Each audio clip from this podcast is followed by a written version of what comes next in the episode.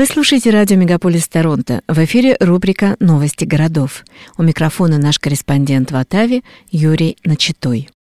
Сезон летних фестивалей в Оттаве начался в эти выходные, и тысячи людей собрались на мероприятия по всему городу.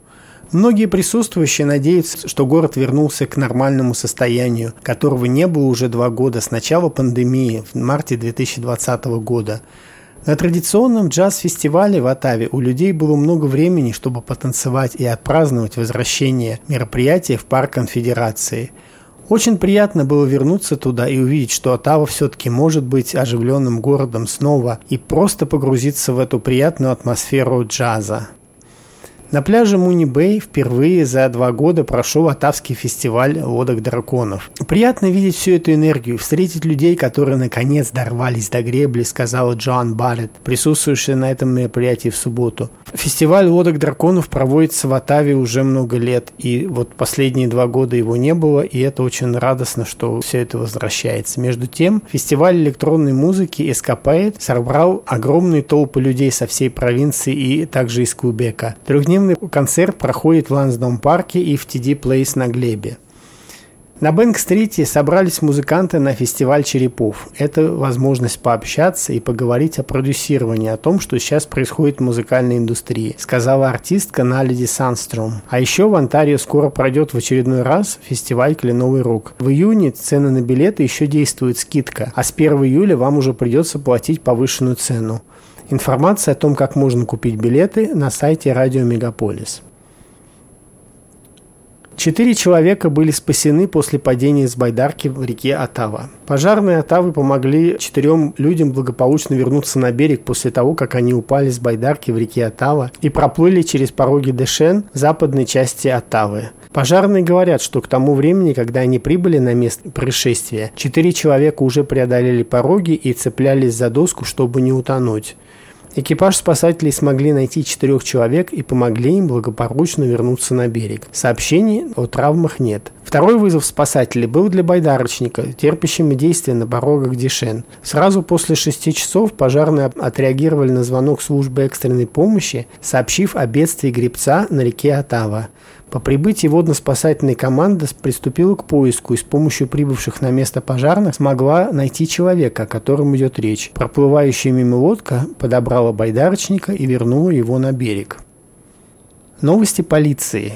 Полиция Оттавы предупреждает, что полицейские скоро начнут выписывать штрафы в размере 110 долларов за просроченные номерные знаки без стикеров – Несмотря на то, что правительство Онтарио отменило плату за замену стикеров и наклейки для легковых автомобилей, владельцы транспортных средств все равно должны обновлять эти стикеры каждые один или два года. Полиция Оттавы имеет в парке пять автомобилей с автоматическим распознаванием номерных знаков, которые помогают полиции выявлять украденные автомобили, неправомерное использование номеров, нелицензированных водителей и наклейки с просроченными датами. Водители могут обновить стикеры через сервис Онтарио по почте или лично. Полиция Оттавы распространила заявление, в котором выражается намерение не допустить незаконных протестов в День Канады. В частности, обещаны значительные ограничения в движении автотранспорта и увеличение присутствия полиции. В этом году основные официальные события праздника Дня Канады перенесены с парламентского холма в парк Лабретон Флетс.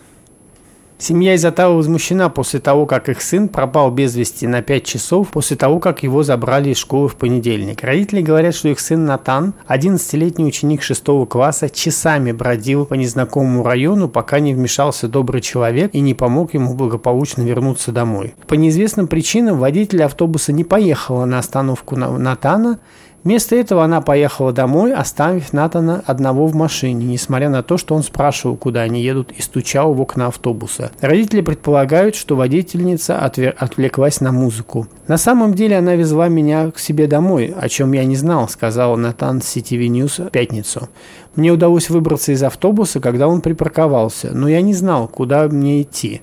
Родители Натана посетили школу и связались с полицией Оттавы, которая сообщила о пропаже Натана и выпустила пресс-релиз его фотографией. Прогулявшись по одиночестве по Весборо в течение пяти часов, Натан наконец нашел помощь на станции ЛРТ Тюниспасча в 19 километрах от его школы в Бархевене. Жители Онтарио ждет очередное повышение стоимости природного газа от основного поставщика газа в Оттаве Энбридж – с 1 июля цена газа в зависимости от места жительства выпустит э, от 18 до 23%. Цена природного газа в жилищном секторе пересматривается в провинции ежеквартально правительственной организации Ontario Energy Board. Газета New York Times сообщила, что в Украине действует канадский спецназ. Но Министерство национальной обороны в Оттаве и канцелярия министра обороны Аниты Ананд не прокомментировали этот отчет. Канадский спецназ находится в Украине в рамках операции НАТО, чтобы поставлять оружие, обучать и собирать разведданные о россиянах, сообщает газета York Times.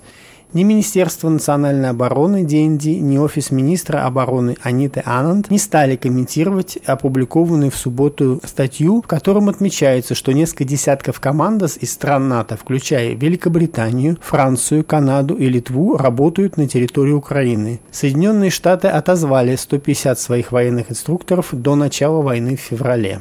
Либеральное правительство Канады поддерживает Украину. До сих пор ведутся переговоры с Южной Кореей о покупке 100 тысяч артиллерийских снарядов для Украины в рамках сделки, которая может стоить канадским налогоплательщикам несколько сотен миллионов долларов. Либеральное правительство уже потратило 98 миллионов долларов на закупку 20 тысяч подобных артиллерийских снарядов США для Украины. Кроме того, она предоставила Украине артиллерийские оружия М777 канадских вооруженных сил, которые можно использовать в 155 миллиметровые боеприпасы. Помимо артиллерии, Канада поставила в Украину противотанковые комплексы «Карл Густав», гранаты и камеры для беспилотников. В феврале она также отправила партию снайперских винтовок 50-го калибра с глушителями, 60-мм минометов, гранатометов и другое вооружение – этого оружия достаточно, чтобы укомплектовать отряд численностью от 500 до 600 человек. В поставку также вошли пулеметы С-6 и С-9, которые используются канадскими вооруженными силами. Как фермер из Оттавы развел самый дорогой скот в мире. Для Стивена Велтуиса приключения с чистокровной японской говядиной вагю начались несколько лет назад в дорогом ресторане – я был на бейсбольном матче, на матче Blue Jays в Торонто, и взял с собой нескольких друзей, упоминает фермер из Оттавы. Мы пошли в ресторан, и я сказал, я плачу за все, что вы хотите в меню. Именно тогда один друг указал на стейк, стейк вагю весом 8 унций с боками, сказал Вилдиус. И все это всего за какие-то 150 долларов.